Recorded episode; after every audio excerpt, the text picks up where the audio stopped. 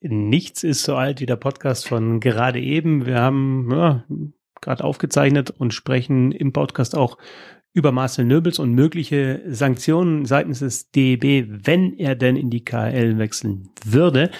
Wir sagen im Podcast, es gibt noch keine Antwort des DEB, aber gerade als wir fertig geworden sind, hat dann Bernd doch die Antwort bekommen. Deswegen, Bernd, ich würde sagen, ja, einfach mal zitieren beziehungsweise vorlesen die E-Mail, das Statement des Deutschen Eishockeybundes. Servus erstmal, aber ich begrüße dich ja gleich dann nochmal. ja, ja, alles gut. Achso, ich dachte, du machst das hinten dran, aber ganz doch vorne dran. Wunderbar, guten Tag erstmal. Ähm, also meine Frage war, ist es generelle Verbandslinie, dass Spieler, die in der KHL spielen, nicht mehr für die Nationalmannschaften spielen können? So, und die Antwort, die ich vom DEB dazu kam, ähm, ist, wir verurteilen den russischen Angriffskrieg gegen die Ukraine und beobachten die Lage mit Sorge. Alle Nationalspielerinnen und Spieler kennen unsere Haltung zu jeglicher Form von Gewalt, Rassismus und kriegerischen Auseinandersetzungen. Mit dem Tragen des Nationaltrikots stehen wir für unsere Verbandswerte ein, die für Integration, Weltoffenheit und Völkerverständigung stehen.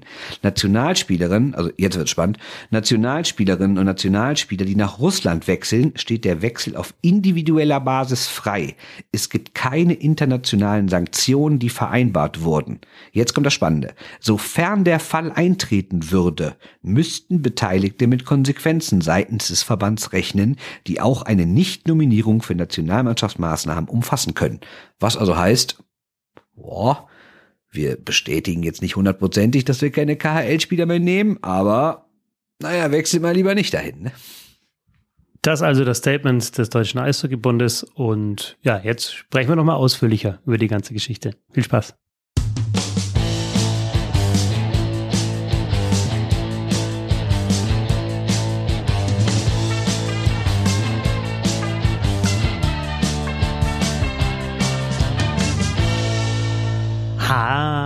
Habe der Ehre. Schön, dass ihr dabei seid. Ich bin Christoph Fetzer. Bissl Hockey geht immer auch in, ich schau mal raus, was ist denn das hier? so ein Fluss, ähm, sieht aus wie die Oder. Nee. Der Main ist es, der Main ist es. Wir sitzen in Frankfurt und Ben Schwickerer ist auch da. Ja, Wahnsinn, wir sitzen das gegenüber. Gucken wir uns an. Wir wollten mal zusammen in Frankfurt Bier trinken gehen, oder was, was trinkt man hier?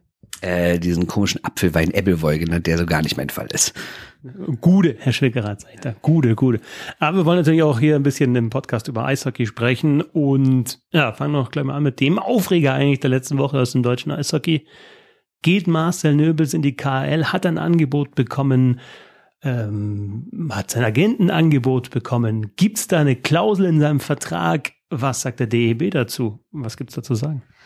Ja, da gibt es zu sagen, dass es wirklich Aufruhr gab, äh, weil ja der Twitter-Account, die nennt er sich KHL Talk, glaube ich, ne, der hat ähm, erzählt von einem Interview vom äh, russischen, nein, vom slowenischen Spielerberater Ajosa Pilko. Der hat äh, relativ viele Spieler, die so in die KHL wechseln unter Vertrag und der hat erzählt in einem Interview, auf YouTube kann man das auch sehen, äh, dass Marcel Nöbels ein Angebot gehabt hätte von Lokomotiv Jaroslav und er hätte es gewollt, die Eisbären hätten es gewollt und dann hätte der DEB dazwischen gefunden und gesagt, Marcel, wenn du darüber gehst, spielst du auf gar keinen Fall mehr Nationalmannschaft, erst recht nicht Olympia 26 und daraufhin sei dieser Transfer nicht zustande gekommen. So hat es der Spielerberater gesagt. In, also es ist, ein, ist kein Russe, oder? Hat das Interview auf Russisch äh, geführt. Du hast es Russisch äh, auch angeschaut, dir, hast es dir übersetzen lassen. Also gibt auch die Möglichkeit, dass da bei der Übersetzung vielleicht irgendwie ähm, ja, was äh, nicht ganz so richtig war oder was durcheinander geraten war. Aber angeblich gab es Interesse eines russischen Clubs und äh, angeblich auch Interesse oder die Möglichkeit für Marcel Löbels, dieses Interesse wahrzunehmen, was vielleicht, wissen wir alles nicht, äh, eine Klausel gibt und äh, ob der DEB das tatsächlich ähm, ja, unterbunden hat, wissen wir auch nicht, weil äh, du hast angefragt beim DEB, hast bis jetzt noch keine Antwort bekommen. Genau, ich habe angefragt bei den Eisbären, angefragt beim DEB. Von den Eisbären gab es eine Antwort, da gab es relativ schnell einen Rückruf und da hieß es ähm, dann, dass an der Geschichte überhaupt nichts dran sei, das würde nicht stimmen.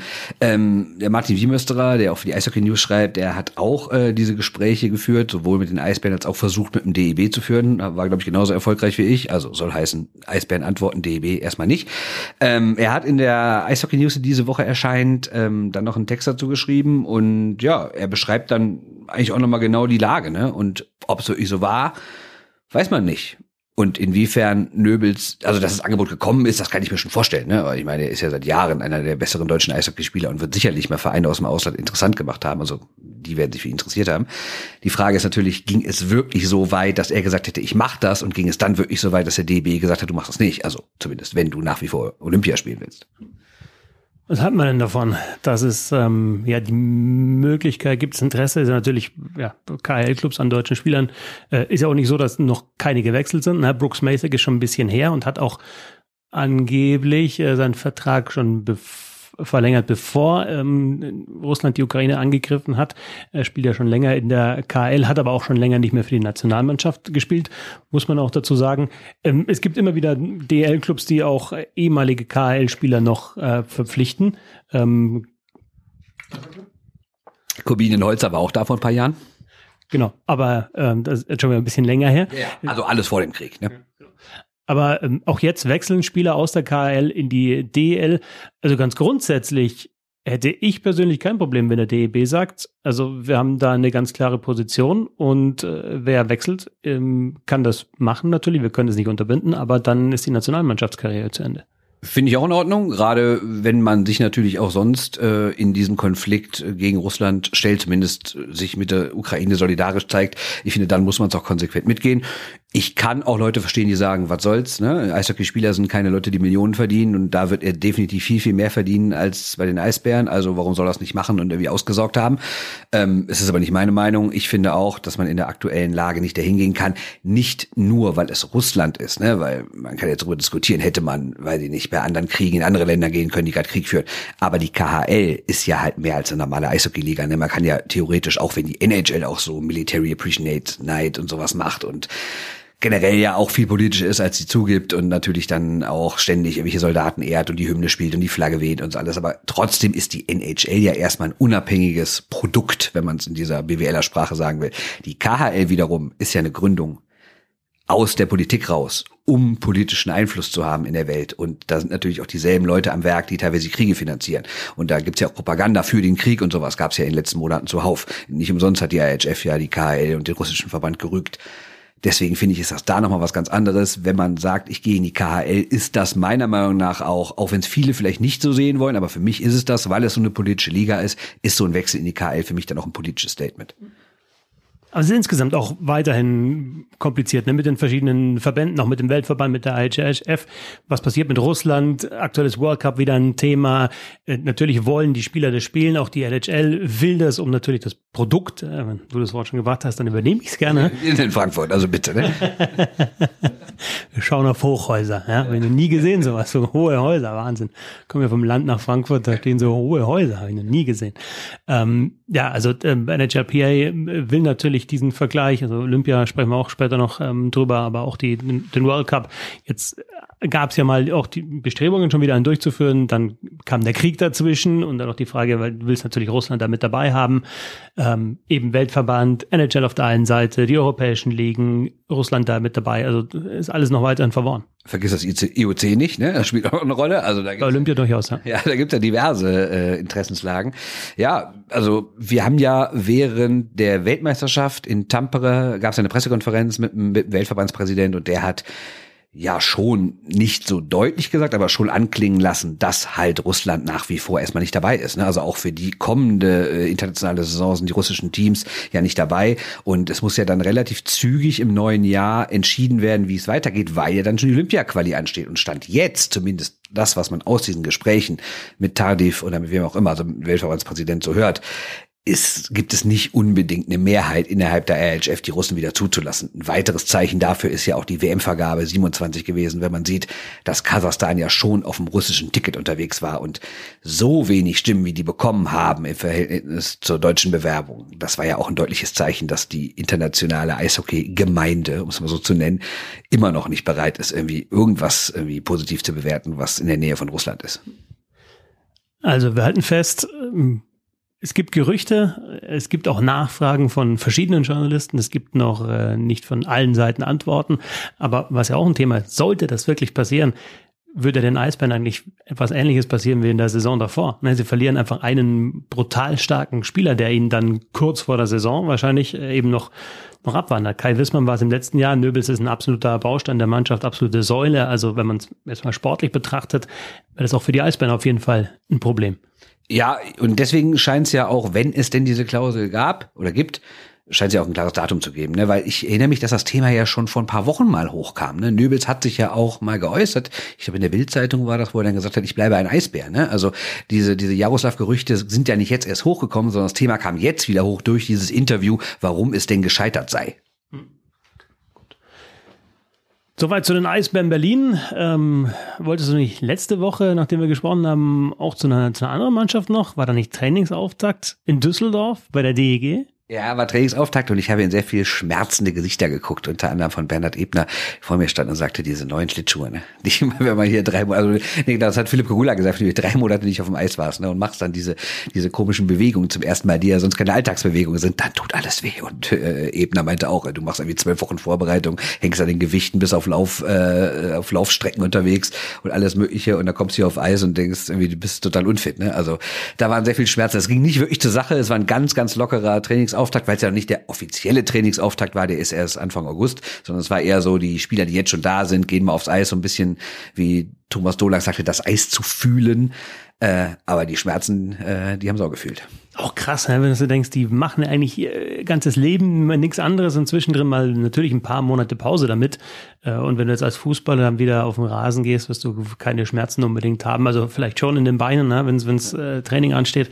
Aber schon auch interessant, weil du denkst eigentlich immer, ja, die sind doch eigentlich das ganze Jahr auf dem Eis und für die ist das äh, ja einfach Verbundenheit, irgendwie das eins, ja, das Eis und die DG-Spieler sind eins, aber anscheinend ganz offensichtlich nicht. Ähm, ja, so, sonst so, äh, wie ist die Stimmung aktuell bei der DEG? Wie sind so die, die Aussichten? Kader nimmt ja schon ganz gute Formen an. Ja, Kader ist komplett jetzt. Jetzt hast mich natürlich auf dem äh, falschen Fuß erwischt, dass ich den Namen des neuen Stürmers äh, nicht unfallfrei sprechen kann. Ich kann ihn schreiben, aber nicht sprechen. Ähm, Schreibe mal auf, reicht, ja. reicht dem Zuhören sicher. Des letzten, also zumindest der letzte jetzt wie dritte Reihe gekauft wurde. Ja, ich meine, es war wieder mehr Umbruch als erhofft. Ne? Dadurch, dass so ein, gut, dass so ein Alex Barter auffällt, konnte man sich denken, dass so ein Tobi Eder geht. Hm, ja, war jetzt auch im Bereich des Möglichen, dass ein Daniel Fischbuch geht, auch im Bereich des Möglichen, aber wenn das dann alles drei passiert, ist natürlich schon bitter. Ne? Also drei Stürmer aus den Top 6 weg, natürlich auch noch drei deutsche Stürmer, denken wir bitte an die Importregel.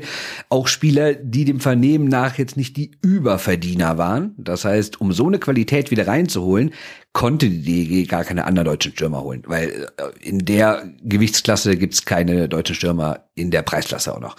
Ähm, ja, deswegen haben sie das halt mit äh, zwei Importstellen quasi aufgefüllt. Ne? Einmal Kevin Clark, den man aus Berlin kennt, ne? und einmal Phil Veroni, übrigens auch Ex-KHL-Spieler, ähm, der äh, ja genau eben aus der KHL kommt und so der neue gute Mann sein soll, quasi so vorne in der ersten Reihe, also Center. Ähm, bin gespannt auf den, von dem wird abhängen. Und, was man auch nicht vergessen darf, so gesehen ist ja auch Brandon O'Donnell wieder neu, weil er hat ja die komplette letzte Saison mehr oder weniger gefehlt.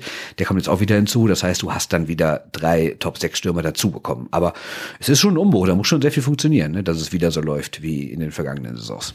Also Torwart brauchen wir nicht reden, haben wir viel genug äh, gesprochen in der vergangenen Saison, dass das einfach eine absolute Granate ist, äh, Henrik Haukeland. Äh, Verteidigung? Ja, da äh, ist auch ein Umschwung. Da ist die DEG, die ja in den letzten Jahren immer so wieder gelobt wurde, dass sie so viele junge Spieler hat, ist deutlich älter geworden. Ne? Du hast drei Jüngere abgegeben, Böttner, Heinzinger und Zitterbart. Und dafür kam dann unter anderem Akdag, da kam Mebus, da kam Ankert. Also auch alles deutsche Spieler, also von jetzt Importstelle äh, überhaupt kein Problem, aber halt, es ist schon deutlich älter geworden. Klar, jetzt sind auch Javin und Kusa weg, und dafür kam auch noch Moritz Wirth. Also da ist schon auch ein Jüngerer dazugekommen und auch andere Ältere weg. Aber grundsätzlich kann man sagen, die Abwehr ist schon ein bisschen erfahrener geworden. Aber ich glaube, das ist auch das, was sie wollten. Weil nicht, dass es jetzt daran gelegen hätte, dass sie nicht deutscher Meister geworden sind, weil die viele junge Verteidiger hatten. Aber das war so ein Punkt, wo sie dachten, ja, wenn Leute ausfallen, was in der Verteidigung auch passiert ist mit Komiski, dann wird's teilweise auch ein bisschen dünn, was die Erfahrung angeht. Du hast manche Spiele, da hast du nur zwei Spieler bei, die irgendwie schon seit Jahren in der Liga spielen, ne? Und jetzt hast du halt vier, fünf, sechs. Und natürlich der größte Wechsel auf der Trainerposition oder insgesamt im äh, Trainerteam. Ich meine, da kann man jetzt wahrscheinlich noch nichts sagen zu dem frühen Zeitpunkt der Saison oder der Vorbereitung. Aber du wirst ja auch schon mit Dolak gesprochen haben oder so ein Gefühl haben, äh, was das wird und wie er Eishockey spielen lässt. Was, was lässt sich da sagen? Also, klar, am Anfang kriegt man ja immer ein paar Vorschusslorbeeren, gerade wenn man schon mal da war und die Leute einen kennen als Co-Trainer, aber es ist schon, es wird schon sehr, sehr, sehr positiv über ihn gesprochen. Die Spieler sind alle begeistert. Nicky Mont ist eh ein absoluter Fan. Gut, das muss man natürlich wissen, die beiden sind befreundet, ne? Also, und er ist ja auch mit Alex Bartha befreundet und auch mit Daniel Kreuzer befreundet. Das hat also drei Freunde von ihm, das sind jetzt die drei Trainer bei der DEG, da bin ich auch nochmal gespannt, wenn es äh, da mal nicht so gut läuft, äh, wie das dann angenommen wird, ne? Ähm, aber grundsätzlich, Dolak also alle sind voll des Lobes für ihn. Ne? Er muss in den letzten Jahren schon einen guten Job gemacht haben. Dann, das ist, glaube ich, der größte Unterschied zu Hanson. Jetzt mal fernab vom reinen Eishockey, wie wirklich dann rein taktisch gespielt wird oder sowas. Er ist ein anderer Typ. Ne? Er ist offensiver, er ist direkter, er ist äh, selbstbewusster, er ist klarer in seinen Ansagen. Also ich glaube, dass er so eine Mischung hat, also genau wie man sich das heute wünscht, ne? Eine Mischung aus einerseits so ein bisschen kumpelhaftig, weil du halt nicht mehr die alte Hans-Zach-Schiene fahren kannst, so alles von oben herab und alles nur böse und granteln und kritisieren und drauf. Aber er ist gleichzeitig aber auch sehr klar. Also wenn er eine Ansage macht, dann steht die auch, ne? Und ich glaube, das ist das, was letztes Jahr bei Hanson so ein bisschen vermisst wurde. Und vom Spielstil her, also ich finde es persönlich, täte gut daran, so ein paar Sachen, die Hanson etabliert hat, äh, zu übernehmen. Also was zum Beispiel, finde ich, sehr, sehr stark war bei der DEG, war das Penalty Killing. Ich fand auch in den Playoffs, auch wenn die vielleicht ja nicht so körperlich hart, also nah am Mann gespielt haben, Vorchecking war auch gut abgestimmt. Also waren so ein paar Sachen, vor allem gegen die Scheibe, die wirklich sehr gut gelaufen sind. Und natürlich hattest du immer einen Haukeland hinten drin, der dir halt dann nochmal pro Spiel, weiß nicht, hast du es umgerechnet, aber weiß ich, ein halbes Tor mal gerechnet, äh, gerettet hat. Aber äh, ja, so gegen die Scheibe haben sie es wirklich sehr, sehr gut gemacht, finde ich. Ja, und Unterzahl, wer war dafür zuständig? Thomas Dolak, der war ja für die Verteidiger Unterzahl zuständig. Ne? Daniel Kreuzer war für die Stürmer und Überzahl zuständig. Der wechselt jetzt übrigens in die Verteidigung. Dafür wird Alex Bartha der neue äh, eher Offensivtrainer. Und Dolak macht natürlich, verwaltet so ein bisschen alles. Ähm, ich habe mit ihm natürlich auch schon über Taktik gesprochen. Also er war jetzt letzte Woche, als ich bei ihm damit im Büro war, hat er gerade gesagt, er ist gerade dabei, äh, dieses Playbook zu erstellen. 30 Seiten. Da habe ich gehofft, dass viel oder wenig ist. Das ist ja normal. Also auf 30 Seiten wird er dann komplett die Taktik erklären und wird das jetzt die Tage wahrscheinlich schon ausgehändigt haben äh, an die Spieler. Und er sagt halt, ja, wir wollen schon ein paar Sachen beibehalten, aber wir wollen noch aggressiver werden, noch offensiver und halt mehr Vorcheck noch. Und ich glaube, was ja allen Beteiligten, erinnerst du dich, also wir haben uns letztes Jahr mal drüber unterhalten, das war, als du zum Spiel gefahren bist, da telefonieren wir ja manchmal vorher für die, ne? Also da ruft der Herr Fetzer mich an, was ist denn bei der DEG so neu und so, ne? Ähm, und dann äh, haben wir darüber gesprochen, dass sie so oft so hinten rumspielen. Ne? Also dass die eben nicht Scheibe tief hinterherrennen, sondern wenn die keine gute Anspielstation finden, die Verteidiger ins Mitteleis oder so, dann spielen die noch mal hinten rum und warten ab. Und Was ja ein extremer Wechsel war zu Kreis vorher, der immer gesagt hat, schnell die Scheibe hinten rausbewegen, haben wir auch bei der Weltmeisterschaft äh, gesehen, möglichst schnell rauskommen, möglichst schnell hinter die gegnerischen Verteidiger. Und äh, bei der DEG war es dann eher so, okay, macht er nochmal vielleicht den einen Haken, warte nochmal ab und sortieren wir uns nochmal. Und Problem natürlich dann ab und zu Scheibenverluste. Genau, weil irgendwann, also so ein Querpass in Ordnung, vielleicht der zweite ist auch noch gut, aber dann muss das Ding auch kommen. Und wir haben ja so Situationen erlebt, da haben die teilweise drei, viermal hin und her gespielt und dann waren die Gegner total drauf und haben so einen Puck verloren. Und das hat dann vielen nicht mehr gefallen, das war vielen zu viel und das soll sich jetzt ändern. Also es wird schneller nach vorne gespielt, es wird aggressiver nach vorne gespielt. Also zumindest alles in der Theorie, das ist, was er mir sagt, was dabei rauskommt, sehen wir mal. Und Zielsetzung für die neue Saison? Ich meine, die vergangene war eigentlich erfolgreich. Klar, hinten raus dann noch die direkte Viertelfinalqualifikation verspielt, aber grundsätzlich kann man da, glaube ich, nicht meckern.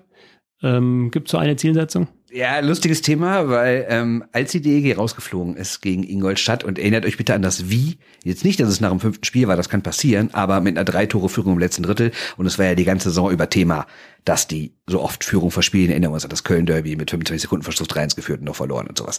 So, in dieser Diskussion oder in dieser Stimmung rund um dieses Ausscheiden hat der Geschäftsführer Harald Wirz von der DEG hat gesagt, ah, wir brauchen künftig mehr, ich will mal wieder ein Halbfinale sehen.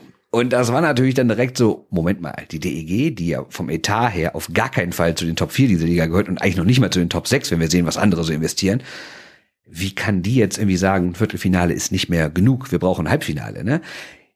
Ehrlich gesagt hat er das letztens, ich habe ein größeres Interview mit ihm gemacht für die Rheinische Post, hat er das so ein bisschen eingefangen, weil die, glaube ich, jetzt in den letzten Wochen und Monaten auch gemerkt haben, ah, das war vielleicht ein bisschen sehr forsch, was wir da in dieser Stimmung des Ausscheidens irgendwie gefordert haben. Er hat das übrigens auch ein paar Tage später auf der Saisonabschlussfeier auch nochmal gesagt, Halbfinale war Riesenjubel im Saal und so. Ne? Äh, jetzt hast du natürlich in Düsseldorf immer die Sache, dass viele noch so da sind, die die goldenen Zeiten erlebt haben, die, die denen Viertelfinale eben nicht reicht, die zwar nicht direkt sagen, wir müssen Meister werden, aber die so eine grundsätzliche Idee haben, dass eine Düsseldorfer EG weiter nach oben gehört. Und Harald Wirth selber war ja damals Fan und der hat auch noch diese Zeiten im Kopf und denkt darüber nach, dass die DEG ja eigentlich weiter nach oben gehört. Nur jetzt hat er das trotzdem ein bisschen eingefangen, weil er, glaube ich, gemerkt hat, das kann man nicht einfach so raushauen, weil dann mussten wir uns daran messen lassen und dann haben wir nachher ein Problem. Also hat er das jetzt so ein bisschen gesagt, er will das mal schaffen, wir müssen noch so zwei, drei Jahre arbeiten, um oben anzukommen. Aber trotzdem finde ich, die Ansprüche steigen. Aber auch dieses Wie, wie die DG dann ausgeschieden ist, hat das auch ein bisschen dazu geführt, dass jetzt eben dieser Trainerwechsel auch dann vonstatten ging. Ähm, weil du kannst dagegen Ingolstadt ausscheiden. Die sind dann ins Finale gekommen. Das war eine der besten, das war die zweitbeste Mannschaft der kompletten Saison überhaupt drunter gesehen und über die Playoffs. Also ist auch keine Schande, gegen die rauszugehen. Es war ein recht wildes Viertelfinale insgesamt, also eben mit Führungswechseln, aber auch halt wirklich vielen Toren. Ähm, vielleicht dann zu wenig Struktur auch ein bisschen drin in beiden Mannschaften in dem Fall, aber hat das auch so ja, eben dann den, den letzten Ausschlag gegeben, dass es eben den Trainerwechsel gab und glaubst du, ja, das, dieses Wie hast du jetzt angesprochen, wenn es jetzt ein bisschen anders ausgegangen wäre von, der Art her, also auch Viertelfinale aus, aber eben ja anders. Äh, ja, hätte das was geändert? Habe ich anfangs auch gedacht, weil für mich kam der Trainerwechsel ja auch fast aus dem Nicht. Also klar hatte man immer mal wieder gehört, dass nicht alles so doll sei, wie es scheint und dass Haukeland da sehr viel kaschiert und die eigentlich gar nicht so gut sind, wie sie in der Tabelle dastehen und bla bla bla. Dass also nicht alles so rosarote DEG-Welt ist. Trotzdem hat er mich überrascht und habe ich auch drüber nachgedacht. War das jetzt, hätten die das Halbfinale erreicht, was hätten sie dann gemacht? Aber wir haben alle Beteiligten versichert, dass die Entscheidung vorher schon gefallen ist. Und dass es, ähm, dass es halt andere Gründe waren. Ne? Unter anderem auch dieses bisschen mehr nach vorne kommen, bisschen offensiver sein, also in der Art, nicht unbedingt in der Spielweise, vielleicht auch in der Spielweise, aber auch in, in seiner Art halt von Hanson. Und ähm, es ist ja auch kein Zufall, dass der jetzt wieder einen neuen Job gefunden hat als Co-Trainer, ne, bei Rögle, da wo er ursprünglich herkommt, sein alter Verein. Ähm, ich habe von mehreren Leuten auch so unter der Hand gehört, der Typ ist der perfekte Co-Trainer. Der ist wirklich taktisch super, ist ein lieber netter Kerl, aber als Chef fehlt ihm so ein bisschen die Härte quasi. Ne? Und ich glaube, dass das dann im Endeffekt egal war, wie das Viertelfinale ausgegangen wäre. Gut, wenn es jetzt in vier Spielen gewonnen hätten, wären ins Halbfinale eingezogen, wären die Argumente nun wirklich nicht mehr auf ihrer Seite gewesen, den Mann gehen zu lassen. Aber es ist auch so eine Mischung. Es ist einerseits dieses, hm, es passt doch nicht so ganz und andererseits, wir haben da ja einen anderen, Thomas Dolak, von dem wir total überzeugt sind. Und der jetzt auch mal dran ist, nach all den Jahren Co-Trainer sein. Ja, also hört man ja öfter, dass so Co-Trainer auch ja, dieses Kumpelhafte eher eben bei den Co-Trainern ist und dass es auch schwierig ist, als Co-Trainer dann vor allem im eigenen Verein dann eben die, die Cheftrainerposten zu übernehmen, weil du dann eben diesen, also Draht zur Mannschaft ist immer gut, aber du musst dann einfach mal auch schwierigere Entscheidungen treffen und als Co-Trainer ja, kannst du mal eine Empfehlung weitergeben an den Coach, er muss dann im Endeffekt nicht die letzte Entscheidung treffen und kannst dann vielleicht den, eben noch diese, ja, diesen, diese Verbindung zur Mannschaft zwischen, zwischen Trainer und Team noch besser herstellen. Ähm, weil du jetzt gerade schon mal gesagt hast, Halbfinale, also wenn wir uns anschauen, du hast München und Ingolstadt in der vergangenen Saison im, im Finale gehabt. Du hast natürlich Berlin, Mannheim, die da auf jeden Fall wieder hinwollen. Du hast die Kölner, die jetzt äh, ordentlich auch nochmal investiert haben. Das sind fünf Mannschaften. Du hast dann da Wolfsburg. Wolfsburg natürlich, die auch echt einen geilen Kader haben. Also ich habe so ein paar Fragezeichen in der Verteidigung, also muss man erst mal sehen. Ähm, Sturm sieht, finde ich, sehr, sehr gut aus. Haben sie halt unter anderem mit Faser und Wilkie halt auch Leute geholt, bei denen man weiß, dass die in der DL was können. Äh, du hast da Straubing, die die letzten Jahre mit dazugekommen sind. Du hast äh, Bremerhaven, die immer irgendwie bis zum Viertelfinale eine Rolle spielen. Also es ist auch gar nicht so leicht, ins Halbfinale zu kommen. Und genau das ist die Sache, weißt du? Die DEG kann eine super Saison spielen für ihre Verhältnisse und trotzdem wirst du irgendwie so wie vergangene Saison siebter und scheidest dann im Viertelfinale nach vermeintlich frühen fünf Spielen aus. Und dann müsste man ja trotzdem sagen, ja, das ist in Ordnung, das entspricht der Leistungsfähigkeit, ist vielleicht sogar ein kleines bisschen drüber, aber es ist noch meilenweit vom Halbfinale weg. Und das meine ich mit irgendwie, oh, waren die da nicht ein bisschen forsch? Also ich kann das verstehen in dieser, weißt du, die waren auch so überrascht, dass so viele Leute bei dieser Saisonabschlussfeier waren, ne? weil auf, normalerweise ist das nicht gut besucht, ne? Dann, gerade wenn du dann so früh ausscheidest, die anderen spielen noch, ne? Und dann noch so ein Samstag, wo vielleicht noch ein guter Bundesligaspieltag ist und so. Und auf einmal waren da aber irgendwie mehr als 3000 Leute und das ist für Düsseldorfer Verhältnisse wirklich viel. Und da muss natürlich der Geschäftsführer eine Rede halten. Und dann hält er diese Rede und vielleicht wie Überschwang der Gefühle, Motto, komm, ich gebe euch nur einen mit, geht mit einem guten Gefühl in die Sommerpause, fiel dann dieses Wort Halbfinale. Und ich dachte direkt so, wow, okay, daran müsst ihr euch messen lassen. Aber wie gesagt, ist auch schon ein bisschen eingefangen und mit Blick auf die Konkurrenz finde ich das auch richtig. Also ich finde es gut, dass man Ansprüche hat, dass man nicht in die Saison geht und sagt, ach, vielleicht werden wir Zehnter. Finde ich schon gut, dass die mehr wollen. Aber ich würde das nicht irgendwie als gegeben oder als Minimalziel oder irgendwie als das Ding, sonst ist die Saison scheiße, verkaufen. Köln High wollen wieder Meister werden, die Düsseldorfer G will wieder ins Halbfinale, das ist einfach das rheinische Selbstvertrauen ist das. Äh, und Krefeld will aufsteigen, es geht voran hier, ne? Wenn Rating wird in der vierten Liga alles rocken, ne? Also. Über was wollten wir noch sprechen? Olympia ein bisschen haben wir vorher schon getan, aber grundsätzlich, ja, tut sich da was. Und wir haben jetzt gerade noch mal vorher geschaut, weil in der Eishockey News ja auch nochmal ein größerer Artikel war und äh, da ähm, haben wir nochmal geschaut, ob der, der mittlerweile NHLPA-Chef tatsächlich bis kürzlich noch Arbeitsminister war in der Regierung Biden. Das ist tatsächlich, also ist wirklich so ein äh, politisches Schwergewicht, ne? Lange Bürgermeister in Boston und jetzt eben NHLPA-Chef und ja, ähm, es, es soll natürlich diese Teilnahme in den Olympischen Spielen wieder geben, es soll den World Cup wieder geben. Ähm, ja, wie, wie, wie schätzt du die Chancen ein, dass es dann auch wieder regelmäßig passiert? Weil wir haben jetzt wirklich, wir haben 2014 hatten wir Sochi, ähm, wir hatten 2018 Pyeongchang dann die NHL nicht mit dabei. Peking 2022 so eine Mischung aus, ja, wollen eigentlich so wirklich und hey, das ist immer noch Corona-Nachwirkungen, also wir können es uns eigentlich gar nicht so erlauben, aber ja, nächstes äh, Turnier ist Mailand 2026, World Cup äh, trat auch immer wieder auf. Braucht, finde ich, diese Sportart auch, um sich international zu präsentieren um einen kleinen Schlenker zu machen, irgendwo vor kurzem habe ich ähm, ein Sports Illustrated Cover von 1992 gesehen. Ähm, und da stand, why, uh, why the, the NHL is uh, sexy oder hot. successful hot. oder hot oder was sehe ich genau. And the NBA isn't.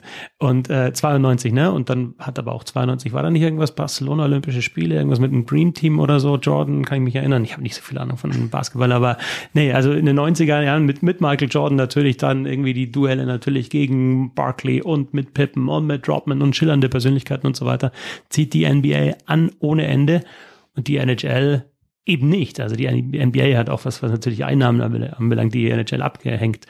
Und ich bin der Meinung, du brauchst einfach auch, um diese Sportart zu präsentieren, die, diese internationalen Turniere. Olympia ist einfach die größte Bühne. Ja, World Cup ist eigentlich fast noch geiler, weil es noch komprimierter ist, wenn man als Eishockey-Fan. Aber du darfst ja nicht vergessen, dass Olympische Spiele einfach halt noch viel mehr Glanz, viel mehr Vermarktung haben. Und ja, da muss eigentlich eine Sportart hin. Klar, gar keine Frage. Ich glaube trotzdem, dass Eishockey niemals mehr Chance hat, mit dem Basketball gleichzuziehen. Das liegt also weil einfach das, ne, kannst einfacher spielen, sind größere Stars, ist cooler zu vermarkten und so alles, ne. Brauche nicht viel alles runterbeten. Ähm, aber natürlich braucht äh, das Eishockey auch sowas. Allein schon für die Spieler. Also ich meine, ne, wir haben schon oft genug gesagt, dass die Generation McDavid, Matthews noch nie irgendwie bei einem Best- und Best-Turnier gegeneinander gespielt hat. Und ich meine, gerade in den letzten Wochen gab es ja auf diversen Social-Media-Plattformen irgendwie so, so, so Kader, ich meine auch absurde über Deutschland zugegeben. ja, so geil, der deutsche Kader. Der deutsche Kader hatte Klasse, ne? Muss man schon sagen, ne? Ja, echt geil. Nein, aber man sieht das. Gerade, dass ich alle Namen gekannt habe, wirklich so. Also. Ich habe nicht alle gekannt, wenn ich ehrlich bin. Und äh, aber wenn man dann so sieht, was Kanada, USA, Russland, Schweden, Finnland, Tschechien, was sie alles aufbieten könnten, selbst der deutsche Kader, der Schweizer Kader, ne, auch die Slowaken mittlerweile. Also es wäre ja mal wieder wirklich schön, sowas zu erleben. Und ich glaube auch, alle Beteiligten wissen das auch. Also natürlich ist die NHL immer, warum sollen wir unsere Spieler für andere spielen lassen? Da verdienen wir kein Geld und Leute verletzen uns, wir dürfen nicht mal ein Video zeigen. Ja, die Diskussion kennen wir jetzt, deswegen ja auch World Cup. Es gibt nur ein ganz großes anderes Problem bei dem World Cup jetzt. Ähm, ich war ja bei der Pressekonferenz mit Luc Tardif, die ich eben schon mal erwähnte, bei der WM in Tampere. Und er hat ganz klar gesagt, dass so ein Turnier, was ja auch zur Debatte stand, irgendwie so im Februar, März oder sowas, ist einfach von der NHL respektlos gegenüber den europäischen Ligen. Weil, ähm, ich meine, er sagte so, wir, also es klang ein bisschen wie so ein Kuhhandel, wir respektieren die NHL Playoffs, deswegen gehen wir mit unserer WM nicht mehr nach Nordamerika, machen alles in Europa damit wir gar nichts irgendwie was davon wegziehen. Aber ihr müsst bitte auch Respekt haben, dass wir im entscheidenden Monat vor unseren Playoffs in unseren ganz vielen nationalen Ligen, die wir so haben, jetzt nicht auf einmal für zwei Wochen unterbrechen können. Also klar, das kann man mal machen für Olympia, aber das kann man jetzt nicht ständig machen. Und ähm, er, also hat ihm schon angemerkt, dass er, dass er sauer war. Er fühlt sich so ein bisschen so in die zweite Reihe versetzt von der NHL im International und de facto ist es ja auch so. Also wenn die NHL sagt, wir machen World Cup, dann machen die das und wenn die IHF dabei ist, freuen sie sich und wenn nicht, dann halt nicht, machen wir es halt unter uns. Ne? Aber trotzdem merkt man halt, dass es da schon Spannungen gibt zwischen IHF und NHL. Aber was ist der beste Zeitpunkt für den World Cup? Der letzte war im September, also vor der Saison, was natürlich dann für die, für die Saison auch ziemlich geil war, weil eigentlich alle schon wieder komplett on fire waren, also wirklich auf, auf hohem Niveau gespielt haben. Ist natürlich eine mega lange Saison dann, wenn du im September schon anfängst und dann bis, ja, manchmal Juni spielst. Aber das ist natürlich aus meiner Sicht ist das der bessere, bessere Zeitpunkt, da zu sagen, man macht es im September vor der Saison. Kann, also natürlich auch das Problem, dass die Spieler verletzen können und dann für eine komplette NHL-Saison Ding oder lange ausfallen können, weil sie sich bei dem Turnier beim World Cup eben verletzt haben. Ideal wäre es natürlich, äh, so wie es der Fußball macht äh, im, im Juli oder sowas, Juni, Juli. Aber das geht natürlich in der NHL nicht, weil du da ja dieses Playoff-Format hast oder in allen Ligen und du hast ja dann teilweise Spieler, die gerade bis vor zwei Wochen gespielt haben und andere haben aber zwei Monate nicht gespielt. Also das funktioniert nicht. Und deswegen würde ich auch ganz klar sagen, vor der Saison. Mach's im Ende August, September. Da kann man natürlich sagen, da denkt noch keiner an Eishockey. Aber ich sag dir, wenn die Besten der Besten spielen, das ist in Kanada oder in einem anderen großen Land, in Schweden oder wo auch immer, dann wird das die Eishockey-Gemeinde schon interessieren. Definitiv. Also, ja, was wird das mit, mit Olympischen Spielen und mit dem World Cup? Ja, Olympia gibt es noch ein anderes Problem. Auch das hat Tadif angesprochen, denn die IHF ist überhaupt nicht zufrieden mit dem, was äh, die Veranstalter, die Organisatoren der Olympischen Spiele 26 in Mailand da mittlerweile anbieten oder bislang anbieten. Das ist wohl eine ganz kleine Halle. Die ist nicht so ganz ins Detail gegangen. Wir haben dann nochmal nachgefragt.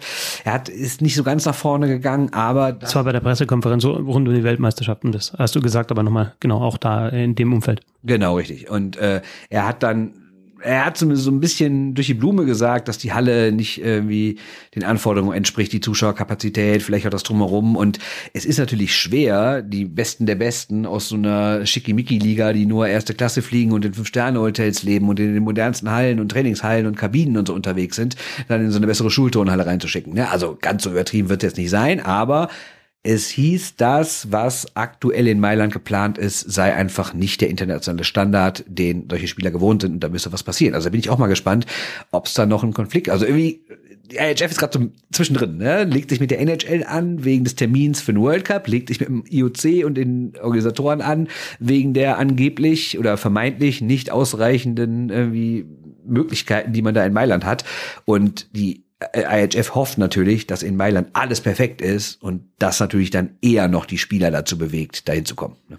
Ich würde einfach nach Ambri gehen. Also von Mailand nach Ambri oder irgendwie halt irgendwie eine Standard, einen Schweizer Standort. Ja, ich meine Lugano, oder? Ganz nette Halle, ne? Warum nicht? Machen Ambri und Lugano. Eine, eine Gruppe da, eine Gruppe da. Olympia gibt es ja drei Gruppen, ne? Das ist ein komisches Format da, ne? Doch, also ganz wildes Format, ja. Ganz wildes Format. Also so wie ich das verstanden habe, kann sein, dass ich jetzt total Müll erzähle, aber so wie ich das da verstanden habe, ist es nämlich eben nicht so, dass Eishockey in Mailand in einer großen Multifunktionsarena, die dann extra dafür umgebaut wird, gespielt werden soll. Also zumindest laut Plan jetzt, sondern irgendwie in so einer kleinen Halle. Und äh, naja, das kannst du ja aber nicht machen. Du kannst ja nicht sagen, wir machen hier nach 150 Jahren mal wieder ein großes Turnier und dann spielt der McDavid Matthews um Gold und dann sind da sieben Zuschauer in der Halle oder was. Also das geht ja nicht. Spannend. Sehr, sehr spannend. Hast du sonst noch was aus dieser Eishockey? Wir haben noch ein paar Sachen, aber ich würde sagen, wir schieben die einfach in, äh, in die nächste Sendung, weil wir wollen jetzt äh, Appleboy trinken. Wir müssen, wir wollen nicht, wir müssen. Ne? ich freue mich drauf. Ja, absolut. Äh, deswegen sind wir hier. Ne? Also. Genau, und deswegen äh, machen wir Schluss für diese Woche, melden uns dann nächste Woche wieder. Dann leider nicht zusammen in einem Hotelzimmer. Finde ich traurig. Weiß man noch nicht. Ne? Stimmt. Vielleicht verlassen wir auch alle zu Hause und brennen durch. Man weiß es nicht. Ne? Danke fürs Zuhören. Bis zum nächsten Mal. Servus. Ciao.